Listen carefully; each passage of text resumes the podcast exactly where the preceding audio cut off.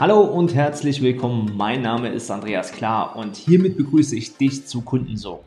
Business Klartext Podcast. Für alle Coaches, Berater und Dienstleister, die persönliche und finanzielle Freiheit erlangen und mit ihrem echten Wirken tiefe Erfüllung erreichen wollen.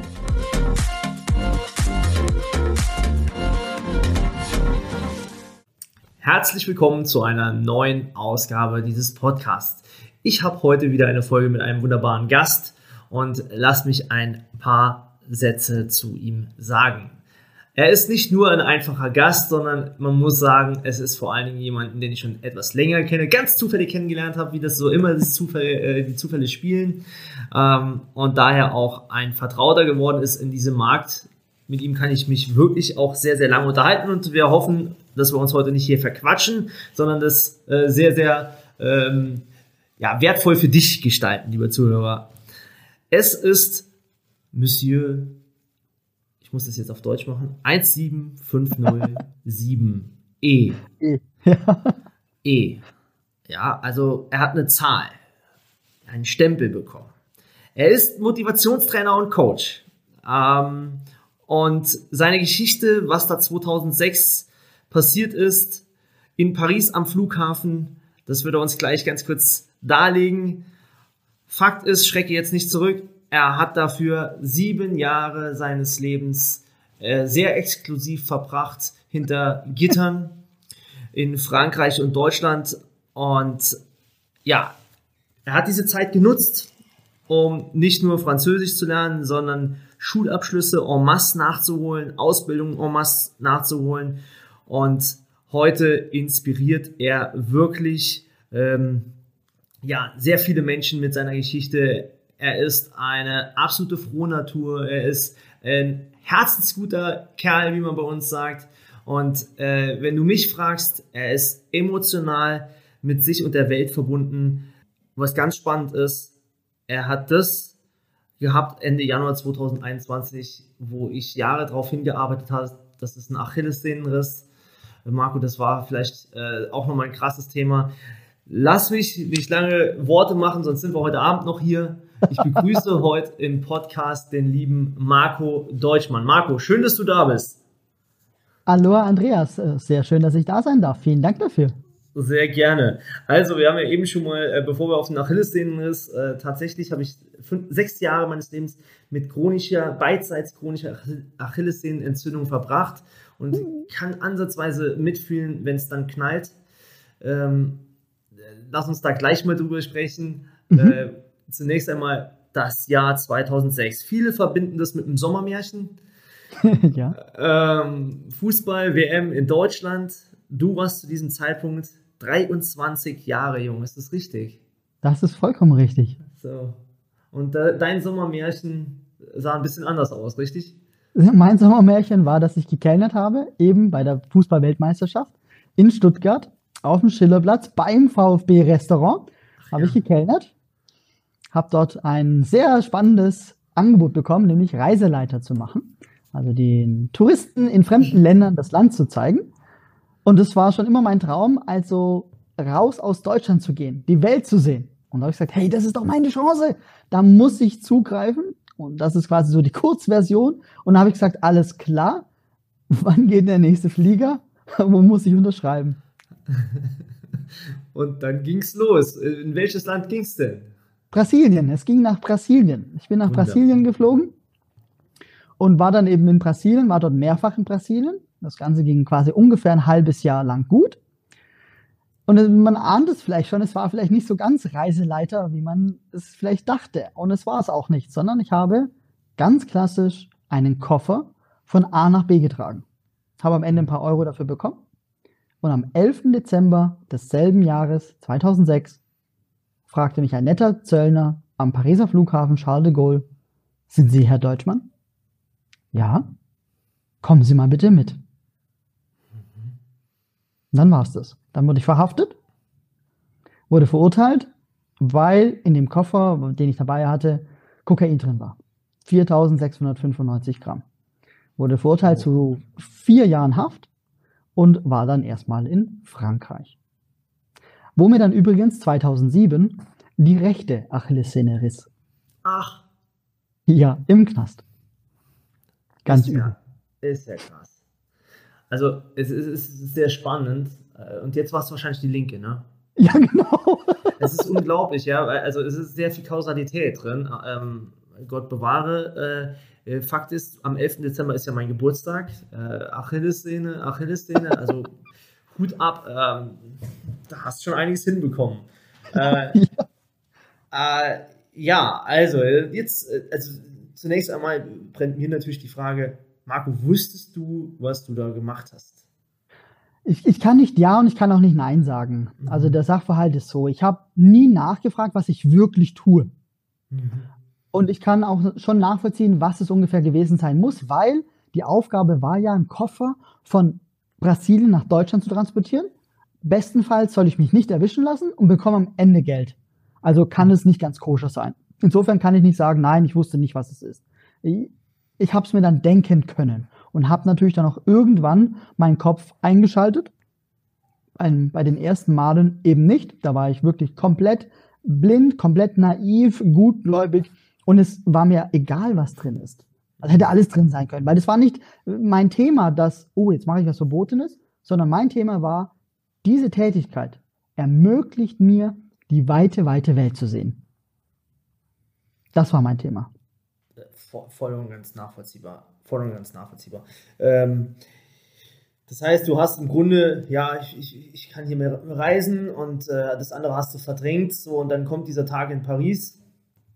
Äh, nimm uns noch mal ganz kurz mit auf die Reise. Also, äh, hier warst du noch in der freien Welt und jetzt auf einmal, äh, wie, wie geht das? Also, äh, das ist der Feierabendende aus, du kommst nicht mehr weg, nicht mehr raus, nicht mehr rein. Wie, was ist denn dir vorgegangen? Du, für mich ist eine Welt komplett zu, also zusammengebrochen. Im ersten Moment, in dem ich verhaftet wurde, am Flughafen noch, als das eben das Kokain gefunden wurde, da gingen alle Emotionen und alle Gefühle mit mir gleichzeitig durch. Mir war heiß, kalt, alles gleichzeitig. Ich konnte nicht sagen, Realität, Surrealität, vielleicht ein Traum.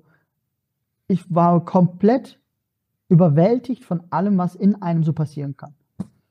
Nachdem ich das ein bisschen verarbeitet hatte, habe ich darauf gehofft, dass mein Auftraggeber sein Wort hält. Und er hat mir schön eingetrichtert, Polizei ist bezahlt, Richter ist bezahlt, Staatsanwalt bezahlt, alle sind bezahlt, wir kommen und holen dich raus. Das habe ich dann geglaubt. Ich war dann drei Tage auf der Polizeiwache. Danach wurde ich verurteilt. Und dann habe ich so angefangen zu, äh, also mich selbst zu, ja, ergründen nicht, sondern zu erfahren, dass das wohl nicht wahr ist, was der gesagt hat. Und ich erstmal hier festhänge. Und das war schlimm. Es war sehr, sehr schlimm. Es ist sehr schwierig in Worte zu fassen.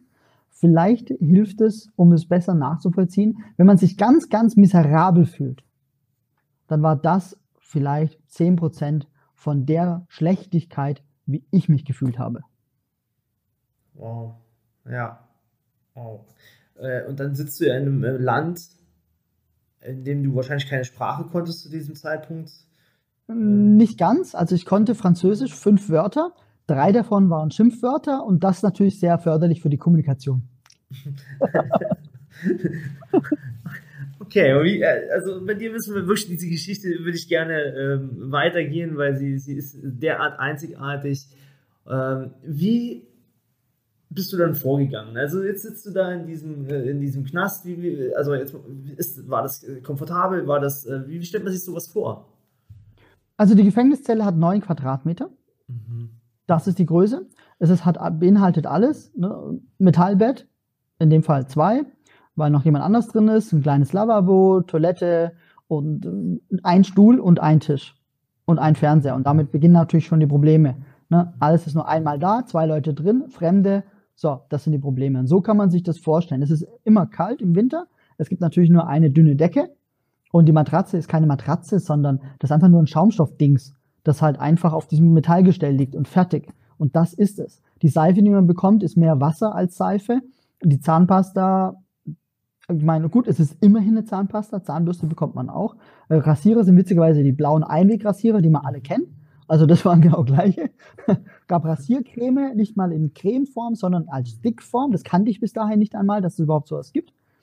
Und die Umstände sind so unglaublich hart. Ich vergleiche es gerne, ohne jemals wirklich beim Militär gewesen zu sein. Also ich war nur fünf Tage dort. das muss so sein, wie man halt den Krieg zieht. So leben die halt dann dort auch. Mhm. Der einzige Unterschied ist, man kann halt dann nicht mehr raus, sondern man ist eingesperrt. Und das ist, glaube ich, so das Allerkrasseste. Der eigene Bewegungsradius ist so extrem eingeschränkt, das kennt man ja im echten Leben nicht. Das, also ich meine, wir haben ja nur mal Ansätze, also es wird ja für dich Ansätze erlebt, äh, wie es jetzt mal um Freiheit ging, Bewegung etc. Ja, ja. Ja, ähm, ja also ich, ich sage ja auch, die, das, was wir gerade alle erlebt haben, ist so ein, so ein minimaler Vorgeschmack, wie es praktisch in einem Gefängnis zugeht. Das ist so, ne, die, die Rechte werden einem weggenommen, man wird nicht mehr nach irgendwas gefragt, irgendwas wird, entschieden, man muss sich dran halten, ob, egal ob Sinn oder Unsinn, wenn man sich nicht dran hält, gibt es böse Strafen. Mhm. Herzlich willkommen im Gefängnis. Das gleiche Muster. Von daher äh, musst du doch momentan auch, also oder auch in den letzten Wochen und Monaten ein bisschen schmunzeln innerlich wahrscheinlich, weil du äh, äh, äh, dir den einen oder anderen Satz innerlich sagst, oder? Ja, voll, absolut. Also gerade als es alles begonnen hat, diese, ja, diese Krise, da habe ich mich schon sehr zurückversetzt gefühlt und dachte mir so, fuck, ich hatte nicht vor, das nochmal in meinem Leben zu erleben. Und jetzt erlebe ich das in groß. Und dann dachte ich, seitdem rede ich auch nur noch vom großen Gefängnis. Also früher habe ich immer gesagt, ne, von äh, Gefängnis und Freiheit. Heute rede ich von kleinem Gefängnis und großem Gefängnis. Weil genau das ist es nämlich. Und das müssen wir alle akzeptieren, ohne es zu werten, ob es gut oder schlecht ist. Das ist so. Und das fand ich dann schon krass und dachte mir, okay, auch die Wörter, die verwendet werden, sind genau dieselben wie im Vollzug. Das wissen nur wenige. Oh, dieselben Wörter. Ja, also, ne? Lockerungen, Quarantäne, Isolierung, ist alles aus dem, alles aus dem Knastalltag. Das sind die Worte, wow. die dort herkommen. Mhm. Sehr interessant, das höre ich gerade tatsächlich zum ersten Mal. Ähm, sehr interessant, dass du das so anbringst. Ähm, auch völlig ohne Wertung, äh, weil ich meine, du hast es nun mal mitgemacht und deswegen, äh, ja. Äh, ja, und, und, und wir, wir nehmen dich ja jetzt, also ich nehme dich ja wahr, ich kenne dich jetzt nun mal ein paar Jährchen schon und du bist immer am Lachen. Du bist eine Frohnatur. Das habe ich ja vorhin gesagt. Also jetzt für alle, die zusehen, zuschauen, ist das Sarkasmus oder ist das echt und wie konntest du das, wie konntest du das aufbauen? Wie konntest du das changen? Also ich war schon immer in meinem Leben jemand sehr Positives. Das, das grundsätzlich. Das scheint irgendwie mir drin zu stecken. Und im Gefängnis habe ich dann irgendwann an einen, also kam ich an einen Punkt, an dem ich überlegen musste, in welche Richtung gehe ich jetzt. Die meisten da drin sind nicht positiv. Das ist mhm. nun mal so. Die meisten da drin sind auch keine guten Menschen. Das ist einfach so. Was mache ich jetzt? Was mache ich? In welche Richtung entwickle ich mich? Will ich äh, Trübsal blasen und sagen, ja, scheiß System und ich wurde eh viel zu hart bestraft und, und sagt das alles? Oder sage ich, ja, scheiß System, schei äh, zu Unrecht bestraft, Komma, mir doch egal, ich mache trotzdem weiter. Und darin habe ich dann meine Chance gesehen, weil sich halt immer an dem aufhängen, was passiert ist, etc., das bringt halt auch nicht weiter. Also, wenn ich jetzt keinen Bock auf Regen habe und es regnet draußen, dann endet es halt einfach nichts. Und dann sage ich mir, ne, wenn ich es schon nicht ändern kann, dann akzeptiere ich das doch verdammt nochmal und dann gehe ich halt mit einem Grinsen durch den Regen. Und wenn alle Mensch, Menschen mich komisch angucken, kann ich immerhin sagen, schau mal, die haben mich alle angeguckt. Und genau diese Haltung habe ich dann einfach im Knast gesagt und habe gesagt, okay, wenn ihr alle negativ seid, dann muss jemand positiv sein. Einfach um wieder eine energetische Balance herzustellen. Und wenn es halt keiner freiwillig macht, na, dann macht es halt der Deutschmann.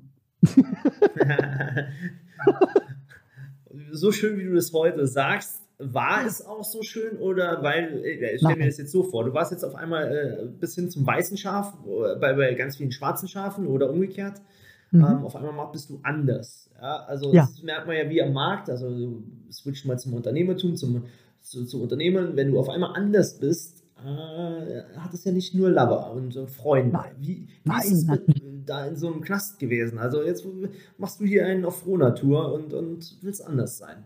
Klar, Widerstand, Widerstand von den Leuten. Die Leute haben versucht, mich teilweise zu bekämpfen, sind, haben mehr ihren Fokus auf mich gelegt. Also der Mensch glaubt ja immer, er sei kein Tier. Das ist ein ganz großer Irrtum. Natürlich, es geht einfach nur um eine Sache im Leben, Reproduktion. Und um die zu bekommen, braucht es Dominanz. Das ist halt nach, wonach der Mensch lebt. Ohne Wertung. Mhm. Und das ist im, im, im Gefängnis natürlich noch viel konzentrierter. Und die Leute leben das aus. Und dann natürlich komme ich, ich bin jetzt ja keine 1,90 groß und breit wie ein Schrank, dann sehen die natürlich gleich so, ah, das könnte ein Opfer sein. Und jetzt ist der auch noch fröhlich gelaunt. Ich meine, ein nettes Gesicht ist viel einladender, um draufzuschlagen, als so ein ganz bös, tief, grimmiges Gesicht. Und natürlich habe ich ganz viele Freunde dann gewonnen. weil ich halt einfach mit dem Lächeln rumgelaufen bin. Und dann musste ich mich halt beweisen. Und dann gab es halt entweder, okay, du oder ich. Und ich habe mir gesagt, gut, äh, ich bin's nicht. Ich bleib deswegen trotzdem halt froh und lächel und bin fröhlich in Anführungszeichen und habe das einfach durchgezogen. Und zwar stoisch durchgezogen. Bis zu dem Tag, an dem das Gefängnis, das war in Freiburg, angefangen hat, sich so zu grüßen. Das war immer mein Gruß. Ich habe gesagt, na, heute sage ich immer Aloha. Damals war immer so, ne, war immer so, ne, war immer mein Gruß. Und dann haben die Leute sich angefangen, auch so zu grüßen. Und habe ich gedacht, so krass. Also war kurz bevor ich in Freiburg dann ging, also hat fast zwei Jahre gebraucht und dann haben die Leute schon adaptiert. Das stand dann einfach so, die haben sich dann so gegrüßt und angegrinst. Das war dann, die haben es dann so übernommen, weil ich jeden so gegrüßt habe. Jeden, weil ich mir gesagt habe, das mache ich aus Prinzip. Wenn ihr alle negativ seid, dann bin ich aus Prinzip noch positiver. Mir doch egal. Und dann irgendwann habe ich gemerkt, das Umfeld hat sich mit, also hat sich geändert, ohne dass es meine Absicht war. Meine Absicht war im Prinzip, ihr versucht mich alle fertig zu machen, also je mehr Druck ihr auf mich ausübt, desto mehr Gegendruck erzeuge ich, erzeuge ich, nicht um euch fertig zu machen, sondern quasi damit ich nicht zulasse, dass ihr mich fertig macht. Und so ist es ganz witzig, haben die dann die Energie angenommen. Wo hast du die Kraft hergenommen? Also ich meine, klar kann man sagen, Durchhaltevermögen, Disziplin und es immer wieder zu tun, aber wo hast du in einem Umfeld, wo man, ich sag mal, auch verbal und physisch auf dich draufschlägt, die Kraft hergenommen, ähm, diese Positivität immer wieder zu erschaffen? Das Leben an sich. Ich, ich schaue mir einfach das Leben an und ich atme gerne. Atmen ist Energie, pure Energie. Ne, wir können zwei Wochen nicht essen. Wir können vielleicht eine Woche nichts trinken. Atmen können wir nur ein paar Minuten nicht. Dann war es das mit uns. Das heißt, Atmen ist das Allerwichtigste. Das heißt, ich atme sehr bewusst, bringe sehr viel Energie in mich rein und ich wertschätze die Natur. Egal, was für ein kleines Lebewesen mir begegnet, selbst wenn es eine winzige Fruchtfliege ist, die mich nervt, bevor ich diese töte, entschuldige ich mich bei ihr und nehme es auch wirklich so wahr, weil ich sie als Lebewesen schätze. Auch wenn ich ein Tier esse, ich, ich liebe Steak und gleichzeitig schätze ich dieses Tier. Und die Natur gibt mir Kraft. Und ich erinnere mich immer an die Natur. Wie ist die Natur? Die Natur ist nicht unfair. Das ist sie nicht. Stärkere gewinnt. Das ist ein Konzept. Das ist keine Unfairness. Alle haben die gleichen Chancen. Kommt darauf an, wie man sich anpasst. Die Natur ist, wie sie ist. Sie ist, sie ist hart, sie ist rau und gleichzeitig wunderschön. Und so, wenn ich mir die Berge anschaue, da nehme ich die Kraft raus. Der, das, das Wasser, das Schmelzwasser, sucht sich seinen Weg. Der Hase sucht sich seinen Bau. Ich sage nicht, dass es einfach ist. Es kommt immer mit einem Preis. Es ist das Leben. Und das hat mir die Energie gegeben, dass ich einfach sage, das ist das Leben. Ich bin jetzt in einer Phase, in der alle negativ sind. Dann ist es meine Entscheidung, bin ich negativ oder bin ich es nicht? Weil, weil die Natur sagt nicht, okay Marco, jetzt musst du auch negativ sein. Sagt die Natur nicht. Die Natur sagt, schau dir das Leben an. Du entscheidest, auf welcher Seite du sein, stehen möchtest. Und dann hast du tatsächlich begonnen, Ausbildungen und Schulabschlüsse im ja. Gefängnis äh, loszulegen. Also jetzt stelle ich mir vor, äh, dass die nicht den Psychologen geschickt haben, das war wahrscheinlich alles, oder? Tatsächlich hatte ich in Frankreich zuerst einen Psychologen, danach nie wieder, zum Glück, denn das war total schlimm. Ich bin immer zu dem, also ich glaube, ich musste einmal pro Woche zu ihm hin. Ich konnte nur mit ihm Englisch sprechen. Der konnte nur ganz schlecht Englisch und hat mir jedes Mal dieselben Fragen gestellt. Und irgendwann habe ich dann die Frage umgedreht und da habe ich mir gedacht, okay, Kollege, wer von uns beiden therapiert jetzt wen? Sehr spannend.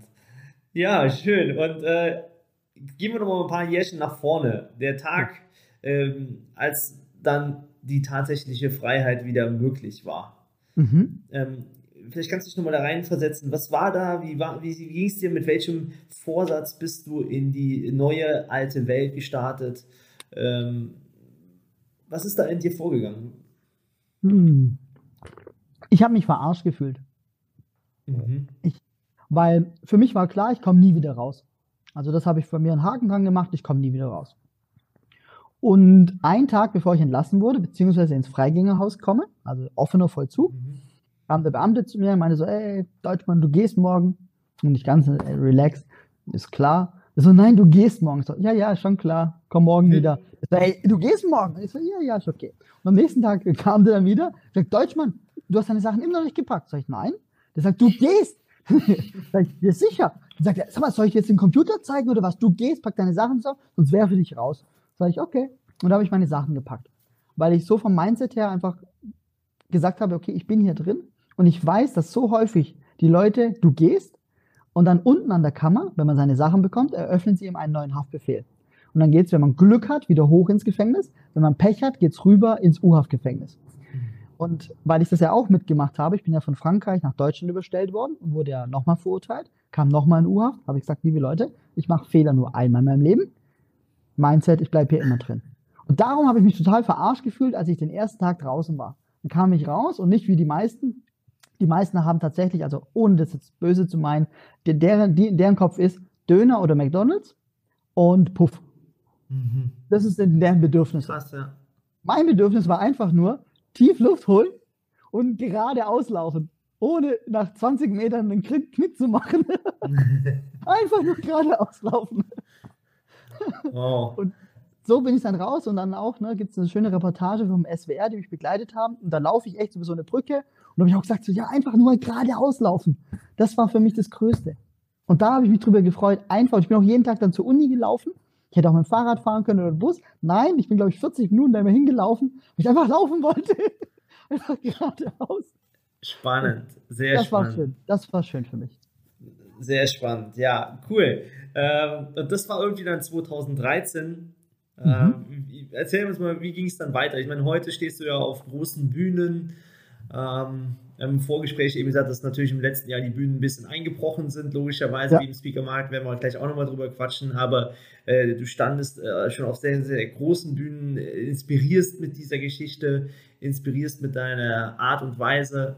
Äh, wie kam es, also jetzt sind es noch sieben Jahre bis 2020, wie kam es zu dieser Entwicklung, dass du gesagt hast, ich beginne zu inspirieren? Das hat sich tatsächlich alles so entwickelt. Also ich war an der Uni in Freiburg und habe Informatik studiert. Und da gibt es ja immer diese Uni-Basare, mhm. wo sich die ganzen Vereine vorstellen. Da war ein Verein dabei, Rock Your Life. Und dann habe ich mir den angeguckt und gesagt, ja, was macht ihr? Und die so, ja, wir bringen Hauptschüler und Studenten in eine Mentoring-Beziehung. Und ich so, wow, was wäre gewesen, wenn ich damals als Hauptschüler einen Student kennengelernt hätte? Das war, also selbst Realschüler waren ja schon ziemlich fern. Was wäre aus meinem Leben geworden? Weil ich habe ja Abitur nachgeholt und zwar offensichtlich ziemlich gut. Also ich war ja dann Klassenbester bei uns. Also so blöd kann ich offensichtlich nicht sein, sonst würde ich nicht mit 1,5 Abitur machen, ohne auf der Realschule gewesen zu sein. Und habe ich gesagt, ich muss mich für die engagieren. Ich muss da dabei sein. Und dann war ich da dabei. Es gab natürlich dann riesen Stress im Vorstand, weil die gemeint haben, so, ja, so ein Ex-Knacki und so. Und dann haben sie gemeint so, okay, sie konnten äh, die Entscheidung dazu durchringen, dass ich im Organisationsteam bin. Also nicht äh, mhm. mit den Jugendlichen direkt zu arbeiten, sondern halt mitzumischen. Ob ich es dann immer noch wollte. Ich so, natürlich, Hauptsache ich bin dabei. Und dann war ich da dabei und habe eine Person kennengelernt, die Stella. Und die Stella hat irgendwann gemeint, so Mensch Marco, jetzt bist du ja schon so oft im Fernsehen gekommen und die Zeitungsartikel, du musst es unbedingt diesen jungen Menschen erzählen, das, ist, das inspiriert die. Und ich so, ja, hast du eine Klasse? Und die, ja, hast du einen Vortrag? Und ich so, wenn ich einen Vortrag hätte, sagt sie, habe ich eine Klasse? Und so kam der allererste Vortrag zustande. Das war der allererste. Und geil. danach hat sich dann entwickelt. Sehr, sehr geil. Ja, schön. Ähm, lass, uns mal, lass uns mal einen Bogen ziehen zum Business heute. Mhm. Äh, denn äh, du bist ja jemand, der wirklich auch Chancen sieht und erkennt. Ja, das, ja. das warst du im letzten Jahr und ich habe das so wahrgenommen, du warst wirklich, es ging so richtig schön auf, aufgeschert auf die Überholspur gerade. Ja. Mega genau, also es war, es war richtig wahrnehmbar, oh, jetzt ähm, Marco wird einer der Top-Speaker, wenn du nicht schon da warst, Fernsehen war da, also alles war da. So. Richtig. Und dann kommt jetzt schon wieder das große Gefängnis, wie du es so nennst. Ja. ja. Ähm, und schon wieder Gefängnis. Ähm, ja, erzähl mir, also wie ging es da bei dir? Was hast du, was hast du erstens gedacht? Zweitens, wie hast du gehandelt? Also ich meine, Aufträge wurden abgesagt, hast du eben gesagt. Mhm. Ähm, also erzähl, nimm uns mal ein bisschen mit auf die Reise. Wie ging es dir? Wie bist du damit umgegangen? Ja, also die ersten Wochen, die waren, die waren schlimm für mich. Und zwar gar nicht, weil meine Kunden quasi alle abgesagt haben, sondern weil ich gesehen habe, was in der Welt passiert und der Mensch es einfach mit sich, mit sich, mit sich machen lässt. Das hat mich richtig tief verletzt, unabhängig, ob es jetzt richtig oder falsch ist. Einfach dieses, es wird was entschieden und alle sagen, ja, okay, wir laufen hinterher. Und ich sage so, Leute, was ist passiert mit dem freien Willen? Was ist hinter, passiert mit, mit, mit Kritik, mit Hinterfragen? Das scheint plötzlich nicht mehr zu geben. Und wenn jemand anderer Meinung war, wurde die Person total ne, richtig gebasht. Und da habe ich mir gedacht, so, Leute, hallo, Vor 60 Jahren haben wir das auch schon mal erlebt. Das lernen wir in der Schule. Und jetzt passiert genau dasselbe Muster. Und das hat mich sehr mitgenommen. Also hat mich emotional tief verletzt. Nicht wegen des Geldes, sondern weil ich gesehen habe, was es mit den Menschen macht. Und das habe ich dann auch erstmal verarbeiten müssen. Und als ich das dann verarbeitet habe, habe ich gesagt, okay, gut, mein Business ist jetzt quasi kaputt. Noch ein paar Aufträge konnte ich noch quasi durchziehen. Die haben das dann gesagt, gut, wir machen es halt trotzdem. Irgendwie kriegt man hin. Das ging dann bis dahin, dass ich hinter einer riesengroßen Plexiglasscheibe stand. Und es war ganz heftig, weil die haben Jane Starts with You gebucht. Und da erzähle ich meine Geschichte als 60-Minuten-Vortrag. Und da kommt eben die Situation vor, in der meine Mutter mich in Paris besucht. Und da war auch eine Plexiglasscheibe. Oh. Das war hart. Das war echt hart. Und das hat die Leute, also meine Geschichte nimmt die Menschen eh mit. Doch dieser Moment, der war, also, da ist fast die Plexiglasscheibe sogar kaputt gegangen. So, das war so intensiv, das war, das war, ging schon an mein Limit dann. Ne? Mhm. Also am zweiten Tag dann, da war es okay, dann habe ich mit der Plexiglasscheibe mein, mein, mein, wie sagt man, meinen Seelenfrieden geschlossen. Der erste Tag war hart. Und als ich das dann alles überwunden habe und durchgemacht habe, habe ich nach Lösungen gesucht. Habe gesagt, okay, das Business ist jetzt kaputt und was mache ich jetzt? Da sitzen und sagen, ja, böser Staat, böse Welt, das bringt's auch nicht. Also habe ich nach Lösungen gesucht und habe gesagt, alles klar, dann gehe ich jetzt halt online, mache ganz viel online, mache ganz viel Streaming. Also ich streame jetzt immer Freitagabend, Samstagabend, Sonntagabend. Und Samstagabend erzähle ich jetzt immer meine Biografie von Anfang an. Also sind wir jetzt schon bei sieben Tagen. Das heißt, wir haben schon ungefähr zweimal sieben, 14, also ich würde sagen, vielleicht so 16 Stunden habe ich schon erzählt. Und ein paar Stunden habe ich noch zur Verfügung und dann ist die Geschichte komplett erzählt und daraus entsteht dann das Buch.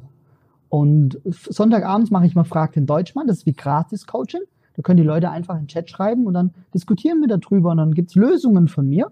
Und freitags gucken wir uns gemeinsam Videos an von anderen Persönlichkeitstrainern, von Sales, von Immobilien. Und ich erzähle was dazu und sage, oh, das ist eine gute Sache oder oh, hier würde ich aufpassen. Und ich erkläre auch immer, warum. Also nicht nur dieses so, hey, das ist gut, das ist schlecht, sondern ich erkläre, warum ist es gut oder warum macht das hier keinen Sinn.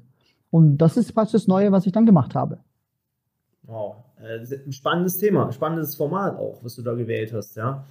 Ähm, und du hattest trotzdem den Mut, äh, der Offline-Welt treu zu bleiben. Ja. Und äh, hast ein weiteres Business ja. aus dem Boden gestampft. Also so bescheuert bist du dann auch noch positiv bescheuert. Ja, ich dachte mir, wenn schon, wenn schon einer draufhaut, dann hau ich halt richtig drauf. Ja. Sehr gut. Äh, was ist dann noch entstanden? Äh, lass es uns für die Zuhörer kurz komplettieren. Gerne. Ich habe mir dann gedacht, so, was ist die Zukunft der Arbeitswelt? Mhm. Also nicht nur so grundsätzlich, sondern auch jetzt mit Hinblick auf dem, was gerade passiert. Und es ist ganz stark wahrnehmbar, dass Büro, also Büro etc. wird nicht mehr so sein, wie es mal war. Die Digitalisierung hat ja schon Einzug gehalten, jetzt wurde sie brandbeschleunigt, was in dem Zug eine gute Sache ist. Und Homeoffice etc. funktioniert plötzlich auch, bei dem viele Unternehmen gesagt haben, oh, niemals geht es. Äh, funktioniert. Ergo, die Leute können ja auch nicht immer zu Hause arbeiten. Büro wollen die Unternehmen auch nicht mehr bezahlen, also was machen die dann? Die müssen ja irgendwo hin. Genau, und dann komme ich ins Spiel als Coworking und habe jetzt innerhalb von drei Monaten ein Coworking aus dem Boden gestampft. Ich nenne es äh, liebevoll das beste Coworking am See. Denn das, was ich hier biete, das gibt's hier einfach nicht am See. Also es ist ein schönes Konzept, Fokus auf den Menschen, dass denen hier gut geht, schnellstes Internet, amerikanischer Kühlschrank, äh, Gaming, Fernseher, tolle Tische. Es soll einfach wirklich der Mensch im Vordergrund stehen. Und das eröffnet jetzt am 15.03. Und das ist quasi, was ich in der Krise dann noch zusätzlich gemacht habe und bin gespannt, wie es jetzt weitergeht. Also am See ist in Konstanz am Bodensee, ihr Lieben. Ihr solltet ja. da unbedingt, wenn ihr da in der Nähe seid, äh, beim besten Coworking am See äh, vorbeischauen ähm, und das mal live in Augenschein nehmen beim lieben Marco. Marco, ähm, lass uns doch mal schauen, äh, auch auf dein Business äh, tiefergehend. Ja? Ich meine, mhm. viele da draußen streben ja. Ich habe vorgestern noch ein Gespräch geführt mit einem äh, Kunden von mir und sagte, ähm, ihm wurde schmackhaft gemacht, die große Speaker-Karriere jetzt doch anzustreben. Schreib ein Buch, äh, war die Aussage, schreib ein, schreib ein Buch und äh, gibt es bei einem anständigen Verlag. Äh, schau, dass du dich ein bisschen bekannt machst und schon sind Speaker-Honorare von 8.000 bis 12.000 Euro drin. Ähm, ich habe innerlich gekotzt, muss ich sagen, mhm. als ich das gehört habe, ähm, äh, weil es aus sehr bekannten Quellen kommt. Und mhm. äh, jetzt bist du doch schon jemand, ich meine, du hast es jahrelang forciert. Ich glaube, 2016 oder so haben wir uns kennengelernt und ich habe dich ja zwei Jahre, dann hast du mal bei mir auf dem Event gesprochen, auch äh, sehr intensiv verfolgt.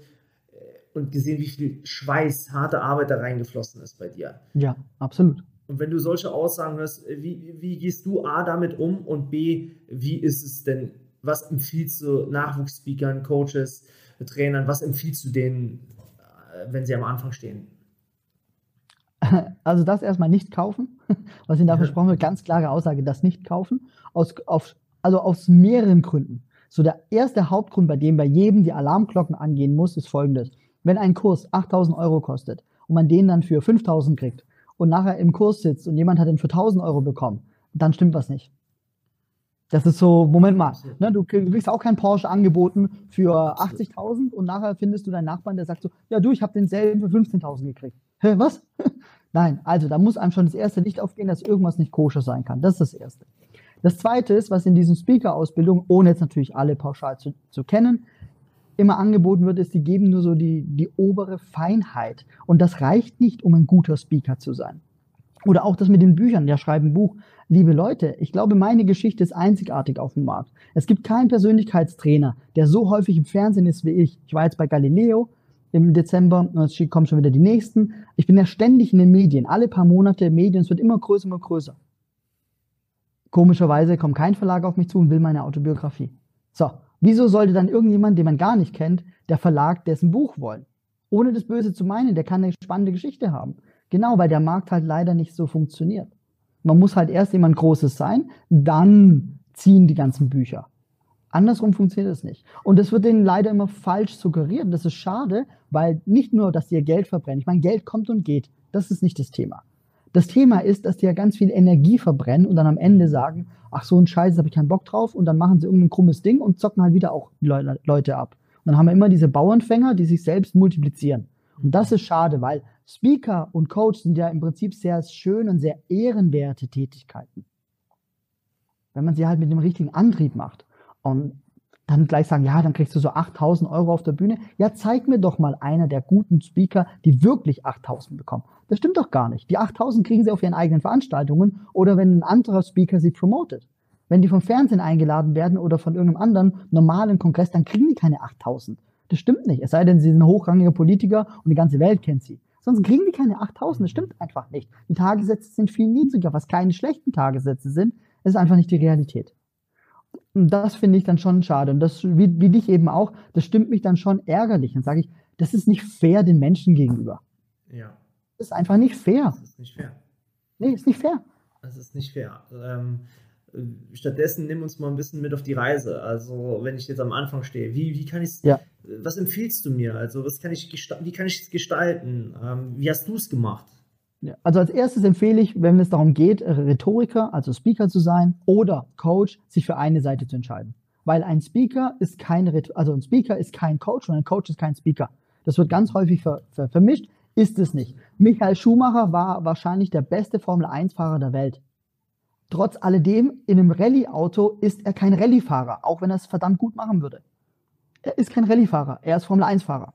Und so ist es halt auch mit dem Speaker oder Coach. Es gibt ein paar Menschen, die können beides und noch was Drittes. Ich würde wirklich nur eins davon fokussieren. Das ist das allererste. Und wenn man das macht, dann mit Herzblut, das Fokussieren und das bedeutet, wenn wir jetzt zum Beispiel mal nehmen den Speaker-Bereich, man muss selbst in seiner eigenen Sprache arbeiten. Da gibt es ganz viele Tools, die man nutzen kann. Man muss das machen. Und es, Achtung, es reicht auch nicht, einen Einjahreskurs zu besuchen und danach Haken dran, wie in der Schule und fertig. Das funktioniert als Speaker nicht. Als Speaker heißt es, nonstop zu arbeiten, täglich, jeden Tag. Das ist der Trick. Das ist super wertvoll. Warum? Ähm, nun stehe ich ja auch ab und an auf Bühnen, aber ich habe es damals schon bewundert, äh, wie deutlich du sprichst, wie äh, akzentuiert du sprichst, wie, wie, wie also es ist, es ist einfach fundamentiert. Ja, es ist, es ist einfach fundamentiert und äh, dann, dann nimmst du eine andere Tiefe wahr. Und da sind wir auch beim Thema Expertise. Ja? Ein, ein Speaker hat eine ganz andere Expertise. Mhm als ein Coach oder ein Mentor oder however. Und es ist äh, sehr schön, dass du das so äh, dargelegt hast. Äh, Marco, äh, ganz, ganz, ganz andere Frage. Worin bist du so richtig schlecht? Manchmal wird mir nachgesagt, Geduld sei nicht meine Stärke. Da sind wir schon zu zweit, mal. Wobei, ich, das möchte ich doch differenzieren, es kommt ganz drauf an, wobei. Also ich kann unglaublich geduldig sein, das ist spannend, weil dann kommen die Leute zu mir und sagen, Marco, wie kannst du so viel Geduld haben? Zum Beispiel, wenn es darum geht, anderen Menschen was beizubringen. Dann nehme ich äh, die besten Lehrmeister Kinder. Wenn ich mit Kindern zusammen bin, dann gibt es, also die können niemals meine Geduld überstrapazieren. Ich erkläre es denen auch tausendmal. Und egal wie schwer es ist, dann atme ich halt zehnmal mehr und ich erkläre es ihnen weiter. Da habe ich unglaublich viel Geduld. Und so ist auch, wenn ich im Coaching-Prozess bin, ich erkläre es den Menschen, ich erkläre es ihnen und habe da Geduld dazu. Dann gibt es halt andere Sachen, da bin ich wieder unglaublich ungeduldig, mhm. wenn es beim Business ist und ich Dienstleister habe und ich habe es dem einmal gesagt und der macht es dann nicht. Und dann denke ich mir so, Kollege, wer bezahlt hier wen? Mhm. Da bin ich dann nicht geduldig. Also das wird mir manchmal nachgesagt, Geduld ist nicht meine Stärke. Und ja, habe ich ein Beispiel, das ist natürlich sehr, sehr privat. man kennt es von mir. Ich, letztes Jahr war ich auf einem Klettersteig, also habe meine neue, wie sagt man, Leidenschaft entdeckt, also Berge. Ich liebe die Berge und gehe auf so einen Klettersteig. Und ich war das dritte Mal, dritte oder vierte Mal in meinem Leben überhaupt auf einem Klettersteig und habe dann so eine neue Route genommen, schwarz, unglaublich schwierig. Und ich wusste, ja genau, genau, genau, genau. Und ich wusste, das wird hart. Ich wusste es schon. Ich dachte okay, es wird schwierig. Und dann hing ich da irgendwann so im Berg drin und kam einfach echt nicht mehr weiter. Und ich bin jetzt echt nicht, also ich bin jetzt technisch nicht schlecht und ich bin auch nicht schwach und alles. Und ich wusste einfach, Kacke, ich habe die nicht die Techniken, um hier zu klettern. Weil da musste ich plötzlich klettern und ich kann halt nicht klettern. Weil ich an Eisenstangen nicht hochziehen, wie es geht. Und das ist so manchmal ein Thema, so ich überfordere mich und zwar bewusst. Also ich wusste, dass es hart wird und alles, habe dann auch die Quittung gekriegt, also ich bin oben angekommen. Ich habe es dann geschafft. Die Quittung war, den zweiten Klettersteig konnte ich nicht mehr machen. Mein Körper war einfach K.O. Mhm. Und ich habe dann zum Glück beim Abstieg noch eine, noch eine Höhle gefunden, weil ich musste ganz dringend in die Höhle rein. Also, wenn jetzt alle verstehen, was ich meine. mein Körper hat dann gezeigt, so, Kollege, das war zu viel. Wow. Und das ist vielleicht auch so, wenn man, wenn man es als Schwäche betiteln möchte, ich, ich gehe halt immer voll ins Risiko rein. Bewusst, ich mache das bewusst. Mhm. Und vielleicht könnte man das schon manchmal sagen, so, Mensch, Deutschmann, war das nicht vielleicht so ein Ticken zu viel? Boah, krasse, krasse Geschichte. Also, äh, ich meine, Kopfkino aus, äh, was da alles so, äh, hätte los sein können. Äh, ja, meine Mutter wird sagen, du bist ein Kerl, ey. Ähm, Junge, Junge, Junge, Junge. Äh, mein Lieber, lass uns doch mal ein bisschen in die Zukunft schauen. Glas, äh, Glaskugel ja. nehmen. Marco mhm. Deutschmann mit 90, 100. Ich gönne ihm ja noch ger äh, gerne mehr Lebensjahre. Du sitzt auf nein, der Nein, nein, nein, 90 das, ist schon, schon gut. Das passt schon. schon ah ja. Okay. Ah ja, hey, cool. hallo. Will nicht ewig hier bleiben. Will nicht ewig hier bleiben. Nehmen wir die 90. Ähm, wenn du möchtest, manifestiere sie. Du sitzt auf ja. der Veranda, du schaust ja. aufs Meer. Vielleicht sitzt du am Bodensee. Wo sitzt du, ist überhaupt die Frage. Ähm, mhm. Auf was blickst du zurück? Ich blicke auf eine Legacy zurück, auf etwas, was ich den Menschen hinterlassen habe. An etwas, an dem sich die Menschen gerne erinnern und sagen, dieser Mann hat etwas in dieser Welt bewegt. Und mein Lebensprojekt ist die, die Deutschmann University. Das wird eine Privatschule sein von Kindergarten bis University mit pädagogischen Konzepten, die von mir entwickelt sind. Also ich werde dann die Menschen so unterrichten, wie ich es für richtig halte, wie man Menschen lehrt. Es wird auch eine Lebensschule sein, also nicht nur Wissen, sondern mit Business, mit Leben kombiniert. Es wird eine Privatschule sein, teuer, und gleichzeitig wird diese Schule eine Türe haben. Eine Türe, an dem jeder Mensch willkommen ist, der sie öffnet und bereit ist, das zu tun, was man tun muss, um dort erfolgreich zu sein und muss dafür nichts bezahlen. Also, dass praktisch jeder Mensch sich das leisten kann, also auch die Armen. Die sollen es auch haben. Und ich möchte diese Schule leiten und gleichzeitig der Hausmeister sein und keiner weiß, dass ich der Hausmeister bin und die Kinder ärgern den Hausmeister dann, also mich dann immer. Und dann irgendwann, wenn sie am Ende ihr Diplom haben, also ihren Abschluss, dann denken sie sich so, Moment mal, der Typ da, das, das ist doch unser Hausmeister. Das ist, das ist der Deutsche, das ist, ne? Und darauf freue ich mich dann ganz besonders, wenn die dann realisieren, jahrelang haben sie mich geärgert, ohne zu wissen, dass ich der Typ bin, der das hier alles realisiert hat. Und dafür brauche ich eine Milliarde und darauf gucke ich hin. Das ist mein Ziel. Das ist mein Lebensziel. Das will ich mit 90 haben. Und dann gehe ich. Möchte es dann gerne guten Menschen in die Hand übergeben, die das fortführen, gerne multiplizieren. Das möchte ich haben. Das ist das. Das ist mein Lebensziel. Großartig. Sehr großartig. Äh, starke Vision, Mission. Und du bist bereits mitten im Tun. Absolut. Absolut. Das ist ja das Schöne, ja. Lieber Marco, dann lass uns doch mal so langsam auf die Ehrenrunde gehen. Ähm, das ist äh, zugegeben einer meiner Lieblingsparts, das äh, klar und wahr Feuerwerk. Mhm. Ähm, zehn Fragen, zehn Antworten. Oh, ich bin ähm, gespannt. Ja, so wie sie dir, so wie du halt bist, äh, mhm, mhm. hau einfach raus, was da so kommt. Lass uns mal ja. loslegen. Kann ich äh, was erstens, du kannst, äh, was magst du denn gewinnen, mein Lieber? Nein, gar nichts. War einfach nur, was mir gerade in den Sinn kommt. Ich will nichts gewinnen. Alles gut. Sehr gut. Kann ich was gewinnen? Du hast äh, jetzt mal Bogen nochmal zurückgespannt. Äh, kann ich was gewinnen? Das ist ein super Attribut, mit dem du äh, vielleicht sogar auf den neuen Quadratmetern gelebt hast. Kann das sein? ja, ich bin halt jemand, ich suche halt immer nach dem Positiven. Und wenn es mhm. halt nichts gibt, dann suche ich was, erfinde mir was und dann lass es halt wenigstens lustig sein. Also auch hier im Coworking okay. zum Beispiel, hier bucht man sich auch die Drogenflat dazu, also nur Kaffee. Und übrigens, das Pissoir ist auf angenehmer Höhe und Dusche ist mit warmem Wasser. Und ich glaube, das spiegelt so ziemlich mein, meine Persönlichkeit wider. Wenn die Lage ernst ist, dann nimm es nicht so ernst. Ja? Genau, richtig. richtig. Ähm, sehr, sehr schön. Ähm, gefällt mir. Du hast auch im Vorgespräch vorhin so was Schönes gesagt wie äh, einfach das Wort Resilienz. Ich möchte es nur mal so als Stichwort noch hier reingeben, bevor wir ins Feuerwerk starten, weil das ist deine Umgangsform mit dem Thema äh, Re Resilienz, Widerstandskraft. Ich glaube, da brauchen wir heute äh, nach diesem Podcast nicht mehr viel drüber reden, richtig? Ach ja, ist immer ein Thema, Resilienz. Ist immer ein Thema. Also, lass uns loslegen. Klar und wahr das Feuerwerk. Lieber Marco, erster, erster Punkt. Unternehmertum ist für dich Erfüllung meiner privaten, also persönlichen unternehmerischen Ziele. Wunderbar. Die beste Investition ist Bildung. Also Achtung, mit Bildung ist nicht Schulbildung gemeint, sondern Bildung meine ich mit äh, in Wissen, in Wissen. Mhm. Spannend, ja, absolut. Meine größte Sünde im Business war. Mm. Meine größte Sünde. Puh. Lass mich kurz überlegen. Meine größte Sünde. Ich bin nämlich immer sehr reflektiert und überlege 10.000 Mal, bevor ich was kaufe und macht das wirklich Sinn? Also ich reinvestiere auch alles, lebe privat sehr sparsam und unternehmerisch lasse ich es nur krachen, wenn es Sinn macht. Ne? Also ich kaufe mir einen neuen Mac, wenn, wenn der mir wirklich einen Vorteil bringt. Ich kaufe nur das neue iPhone, wenn ich einen Vorteil habe. Deswegen ist es echt schwer, eine Sünde im Business. Ich meine, eine 50 Euro Fehlentscheidung, das ist keine Sünde. Ach, Sünde. Mein Auto ist auch keine Sünde, weil das liebe ich. Dafür bin ich bereit zu, zu bluten. Es gibt bestimmt eine, mir fällt sie nur nicht ein. Also bestimmt habe ich irgendwo. Das ist gut, äh, das ist gut. War, war es 2006 eine Sünde, diesen Koffer mitzunehmen? Ob es eine Sünde war? Also, naja, es war ja kein Unternehmer.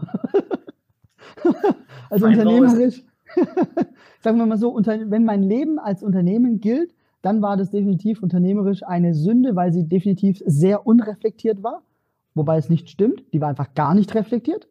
Und ich hatte die Konsequenz nicht auf dem Schirm, was ich heute natürlich ganz anders mache. Heute sage ich immer, egal was für eine Entscheidung man trifft, kenne immer die Konsequenz. Und wenn man sie nicht kennt, dann lohnt es sich, nach der Konsequenz zu schauen, um dann die Entscheidung zu überlegen. Ah, sehr, sehr, sehr wertvoll. Danke dir. Ähm, Marco, dein geilstes Angebot für Interessenten ist? Mein geilstes Angebot für Interessenten? Wie meinst du das, mein geilstes Angebot für Interessenten? Wenn dich jetzt jemand sucht, findet äh, und kennenlernen möchte, ja? was kannst du ihm anbieten? Ach so. ja, ich kann natürlich eins zu eins Coaching anbieten. Ich kann Seminare anbieten. Ich kann. Was kann ich noch anbieten? Eins zu eins Coaching, Seminare anbieten, Coachings anbieten, Vorträge, genau. Ja. Vorträge kann ich anbieten. Das. Er macht regen Gebrauch davon, ja. Also. ähm, Marco Deutschmann ist ein Vorbild. Marketing bedeutet für dich Riesengeldausgabe mit ganz wenig Nutzen. okay, wenn morgen die Welt zusammenbricht, dann ist es für mich auch in Ordnung.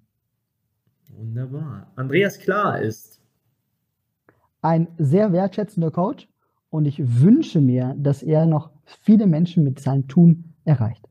Das ist lieb von dir. Danke dir. Wenn ich einen Tag das andere Geschlecht wäre, mhm. dann würdest du, was, also wenn du einen Tag das andere Geschlecht wärst, was, dann mhm. würde ich dich A, wo finden und B, was würdest du tun? Hm. Ich würde wahrscheinlich in eine Diskothek gehen, die dafür bekannt ist, ganz viele Männer zu haben, um zu erfahren, wie das ist, als Objekt wahrgenommen zu werden. Das würde ich, glaube ich, machen, um einfach mal diese Erfahrung zu haben. Sehr spannend. Das ist auch äh, echt eine geile Antwort. Also ich liebe ja diese Frage, weil sie einfach so viele verschiedene Perspektiven eröffnet. Ja? Danke dir, mein lieber Marco. Ähm, ja, gerne. Es hat also extrem viel Spaß gemacht. Nochmal, wenn dich jemand suchen möchte, äh, finden will, welche mhm. Kanäle, welche Adresse, Webmail, äh, hau mal raus, wo finden wir dich? Also am aller einfachsten natürlich einfach Marco Deutschmann zu googeln. Darüber hinaus habe ich drei YouTube-Kanäle, wo man mich findet. Ich habe natürlich Facebook, ich habe Instagram, was habe ich noch alles? Oh, Pinterest. Ich habe, glaube ich, so ziemlich alles. Deswegen das Einfachste ist echt, Marco Deutschmann zu googeln und dann das für sich herauszupicken, was man haben möchte. Man kann mich auch erreichen über E-Mail, man kann mich einfach auch anrufen. Ich habe einen ganz tollen Anrufbeantworter, ich rufe auch immer zurück. Man kann mir auch Nachrichten in Instagram schicken, also ich antworte auch immer. Ich nehme mir wirklich die Zeit für jeden, jeden, also für jeden und für jede. Rauchzeichen sollen auch funktionieren, solange man nichts abfackelt. Sehr schön, mein Lieber. Also, viele Möglichkeiten, um mit dem Marco in Kontakt zu treten. Macht Gebrauch davon. Und äh, ich sage dir herzlichen Dank für deine Zeit. Äh, es hat mir mega Freude bereitet. Es hat Spaß gemacht, ohne Ende zu sprechen mit dir. Äh, wie immer. Ähm, das letzte Wort hast tatsächlich du. Was auch immer dir einfällt, it's your stage. Es gibt immer mindestens eine Lösung. Aloha euer Marco. Das war's schon wieder mit der heutigen Folge von Kundensog. Du spürst, dass in deinem Business, in deinem Leben noch viel mehr geht, dann lass uns doch genau darüber sprechen, wie finanzielle und persönliche Freiheit auch für dich dank Kundensog möglich ist. Und ich verspreche dir, wenn du eine Abkürzung gehen willst, dann ist ein Mentor die beste Lösung dafür. Deswegen gehe jetzt auf andreas-klar.com-kundensog und bewirb dich auf dein kostenfreies Kundensoggespräch. In diesem Gespräch verbinden wir deine Persönlichkeit, das, was dich besonders, was dich einzigartig macht, mit deinem Marketing-Ich, um deine Wirkung und deinen Sog nach außen hin zu verstärken.